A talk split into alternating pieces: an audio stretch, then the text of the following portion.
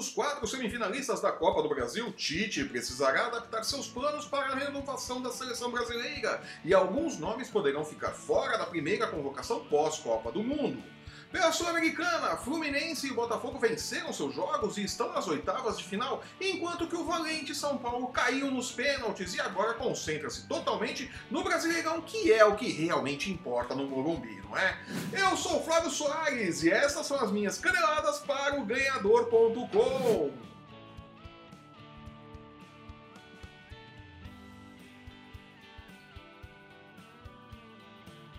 Bem ao estilo Filipão, que pode ser definido em muito chutão, muita ligação direta, muito erro de finalização e sem nenhuma criação do meio campo. O Palmeiras goleou o Bahia por 1 a 0 no Allianz Parque e garantiu-se como quarto semifinalista da Copa do Brasil. O Verdão decidirá uma vaga à grande final contra o Cruzeiro de Mano Menezes. Outro time que adora golear por 1 a 0. 7x1, 0x0, 5x5, não chatei nada. O duelo dos veteranos técnicos gaúchos que acham que ganhar título com sofrimento é mais gostoso promete muito chuveirinho, lançamento na zaga para o ataque e reclamação na orelha do quarto árbitro. Muita reclamação. A começar pela execução do hino nacional, né? Ah, mas por que não me toca o hino do Rio Grande do Sul antes do jogo, tchê? O duelo será um contraste ao clássico do povo e dos técnicos novatos. Osmar Loz e Maurício Barbieri medirão forças e lutarão pela afirmação de seus trabalhos da temporada no duelo entre Corinthians e Flamengo, que decidirá o outro finalista da Copa do Brasil. Isso, isso, isso, isso, isso, isso. Barbieri, vice-líder do Brasileirão, um ponto atrás do líder São Paulo, tem uma situação menos complicada. Se não for bem no mata-mata, terá ainda a luta pelo Campeonato Brasileiro, onde, diferente do Corinthians, segue muito vivo. A Libertadores está mais complicado para o Flamengo, mas também é possível. Osmar Loz, por sua vez, sabe que suas chances de título estão na Copa do Brasil. Se conseguir ficar entre os seis primeiros no Brasileirão deste ano, poderá comemorar. Título? Nem pensar. Libertadores? No way! Pode chegar nas quartas de final e talvez na semi, mas não irá além disso. É pra!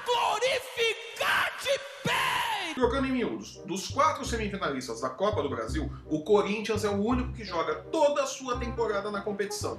Um fracasso pode azedar de vez as coisas para os Marlós no Parque São Jorge. O sucesso, por outro lado, poderá levá-lo ao Olimpo do Tatuapé. Poupando titulares e de olho, é óbvio, no Brasileirão, o São Paulo venceu no tempo normal, mas foi eliminado na Copa Sul-Americana pelo Colón da Argentina nesta quinta-feira nos pênaltis. E a criança de 8 anos que vive em mim não consegue falar eliminado pelo Colón sem segurar o riso, né? É só questão de acento ali, né? Muda o acento de lugar, fica uma desgraça. Eita, nós! O tricolor agora concentra-se apenas no Campeonato Brasileiro, enquanto que o rival mais direto, o Flamengo, divide-se em outras competições. Em 2017, o Corinthians aproveitou-se disso para ser campeão. Pode ser esta vez o São Paulo fazer o mesmo. Né? O São Paulo que surgiu como azarão no começo da temporada, pode se terminar o campeonato, a temporada 2018, como campeão brasileiro, né? Não seria improvável neste momento.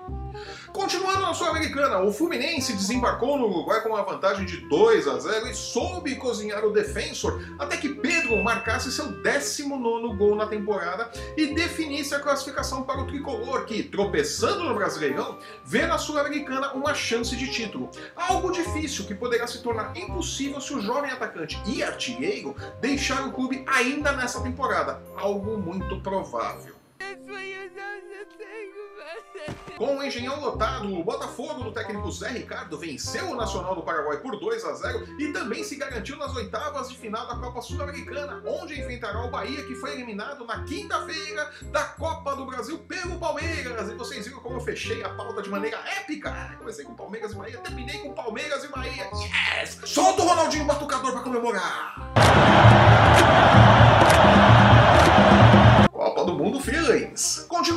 Do Brasil, a coincidência das datas das semifinais com os amistosos da seleção brasileira nos dias 7 e 11 de setembro provocará mudanças na lista de convocados de Tite nesta sexta-feira. A lista, claro, sairá após a gravação deste programa, mas o professor adiantou que os testes que seriam feitos de olho na reformulação da seleção poderão ser adiados para os próximos amistosos de 2018. Isso quer dizer que nomes como Lucas Paquetá e Everton Ribeiro do Flamengo, Cássio e Fagner Por que, meu Deus? Dedé do Cruzeiro e Bruno Henrique do Palmeiras podem ficar fora desta chamada, mas não dos planos do técnico.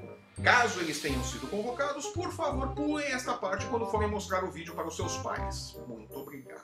E com a confirmação da venda de quase 3 mil camisetas oficiais de Paulo Guerreiro nas lojinhas do Internacional até o final da tarde desta quinta-feira, é. O peruano sabe vender camisa, agora precisa voltar a fazer gols, não é mesmo?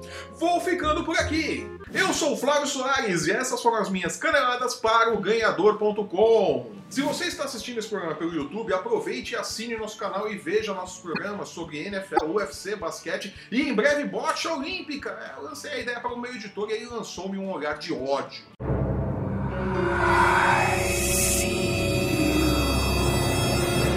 Mas a esperança é a última que morre. Siga o ganhador nas redes sensuais e não perca um lance do seu esporte favorito. Somos muito mais do que futebol, amigues. No post que acompanha este vídeo você encontra os links para seguir o ganhador no Facebook, no Instagram e no Twitter. Eu volto na próxima terça-feira comentando os destaques do encerramento do primeiro turno do Brasileirão, a convocação da seleção brasileira e os números atualizados do Campeonato Brasileiro de Camisetas Oficiais. Até lá!